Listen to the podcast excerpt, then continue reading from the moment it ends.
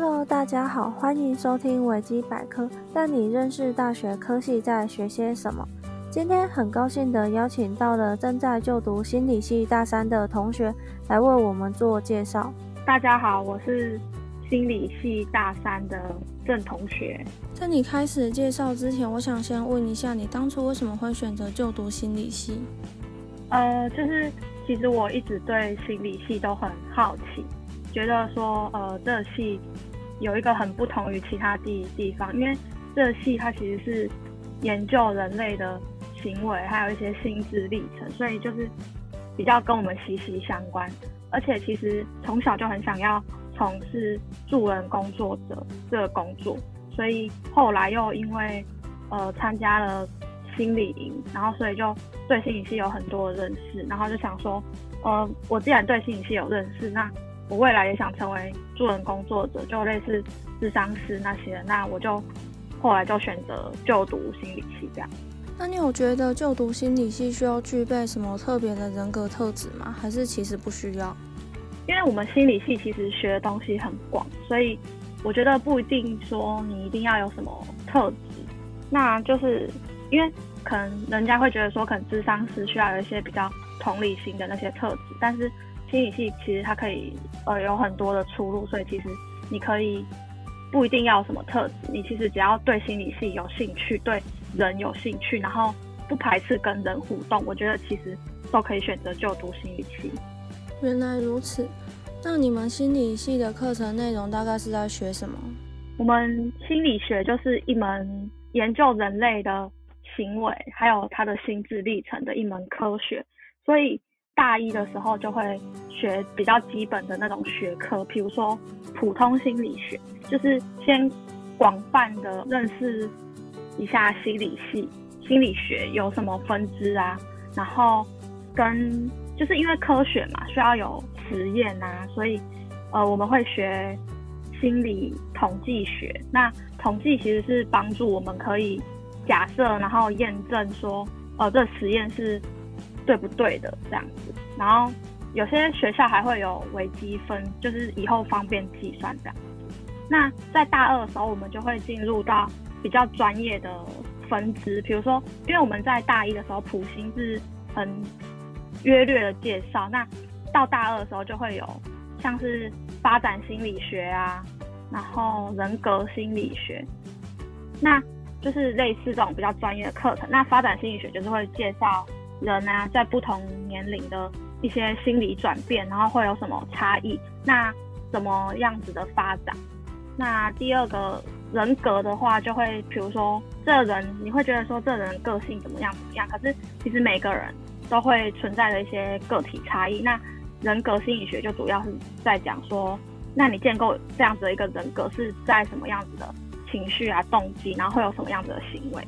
那还会有生理心理学。就是探讨一些比较生物基础的大脑的一些呃行为这样子，那还有社会心理学啊、认知心理学，那跟变态心理学还有直觉心理学。那这边的变态心理学其实是英文是 abnormal 嘛，那就是异常，就是我们现在很常听到的精神疾患，就会在变态心理学这堂课提到。那还有比较两门比较就是偏向。嗯，因为我们是科学嘛，那就会偏重于心测，就是我们还会有两门课是心理测验跟心理学实验法。那心理测验其实就是在讲，就是也不是网络上心理测验，就是呃比较偏向性向测验啊、能力测验这样，然后去看就是做这个测验，然后怎么去设计一份测验啊，然后要去解释跟分析说这测验。最后的结果是怎样子，然后反映怎么样个人的一些观点。那心理学实验法就会比较偏向是设计一个实验去验证某些呃行为，或者是你观察到行为或现象这样。然后到大三、大四就会比较偏应用，就是会有什么青少年心理学啊、犯罪心理学，或者是一些教育心理学，然后跟工商心理学。那就是因为每个学校的性质不一样，比如说台大的就会偏向生物的，所以他们就会还有很多脑神经相关的心理学的应用，然后跟语言的心理学。那可能师大就会比较偏向辅导啊、智商，因为师大是心辅系嘛，就会比较有很多辅导的课，然后智商的课。那还有零心系的话，就会比较偏向临床啊，然后横检跟一些，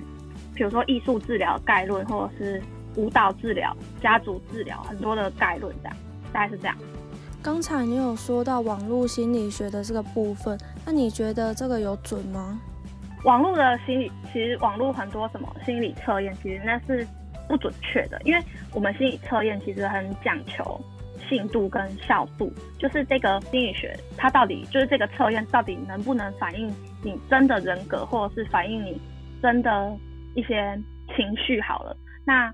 就是信度嘛，那效度就是它可不可以。每个人都适用，可不可以？你不管再重测几次，都是类似的结果。所以这些其实网络上心理测验是没有办法验证这些事情的。所以对我们来说，那不是一个很准确、很准确的心理测验。那因为很多人会觉得很相信，很多人会觉得说，哦，我觉得很准啊。可是那其实我们心理学上面有一个效应是巴拿姆效应，就是你会觉得你会自己套用进去，你会。类似有点说服自己说，哦，这就是真的，很准这样。其实他就是讲一个很很广的东西，其实所以不管怎样，其实都会有点擦边，就是告就是让你觉得很准这样。好的，你现在学到了那么多关于心理学的课程，那你最喜欢哪一个？我最感兴趣的应该是社会心理学，因为社会心理学它其实是去探讨个人对别人如何思考、感受。行动，然后跟你个人如何被他人影响，就是你个人对社会的一个互动这样子。那就是在社会心理学其实有很多的理论，你会觉得说就是在跟你的生活息息相关，然后就是你很容易在你的生活上发现，比如说自尊啊这些，我们都会自尊，然后跟一些呃认知，就是都会在社会心理学这堂课学到。比如说可能你。你可能怕你自己没办法完成一件事情的时候，你可能就会先告诉你同学讲说，嗯，我昨天没有睡好，我昨天可能精神不济啊，或者是我今天醒身体不舒服，所以我考试会考很烂。这其实就是一个自我设障的一个过程。然后就是自我设障是一个理论嘛，那就是你会去采取一些行动啊，然后去替你的失败找一个借口。这其实就是。很像我们心理学，就是我们社会心理学在学的东西。然后，所以有时候我在学的时候，我就对哦，真的哎，我真的会这样做之类的。或者是我要跟你讲一下，你可能你的想法会有哪些错误啊？然后你就会真的觉得说，哦，真的，就是因为它就跟你的生活息息相关，所以其实它的应用性蛮高，它学起来就会觉得很有趣。了解。现在市面上有很多心理学相关的东西，你有看过类似的书籍或电影吗？就是在那个呃课堂上，我们老师其实都会给我们看蛮多电影的。那像是在人格心理学这堂课，老师有给我们看过《致命 ID》，就是在讲一部他是一个人，然后他有很多人格这样子，就是他是一个人格分裂的电影，蛮好看的。个它有点惊悚。然后在辅导智商概论的时候，我们老师有给我们看过。心灵捕手，这是一部很好看的，然后蛮治愈的一部片。然后还有漫长的告别，就是有关一个嗯老人呐，他是这是日本电影，他是一一个老人，然后他得了老年痴呆症，然后他的家庭要怎么去面对得了老年痴呆症的人，大概是这样。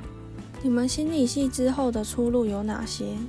嗯，就像刚刚有说，就是因为我们的出路其实算蛮广的，然后因为心理学就是涵盖很多领域啊，所以我们有最基本的就是智商师跟临床心理师嘛。那这两个都是要先考过研究所之后才可以去考这两个的执照。那其实也可以去选择人力资源管理公司，就是比如说。呃，我们会有学到工商心理学嘛？那其实他就会教你说，你要怎么可能找帮这个公司找你适合的人才，然后怎么样子培训这些员工，可以替你的公司找到一个呃，就是最佳方案这样子。那你也可以就是我们现在还有一个很红的一个区块嘛，就是使用者经验。那其实这个使用者经验就是，呃，你要去考虑使用者需求，然后去提供好的经验，然后，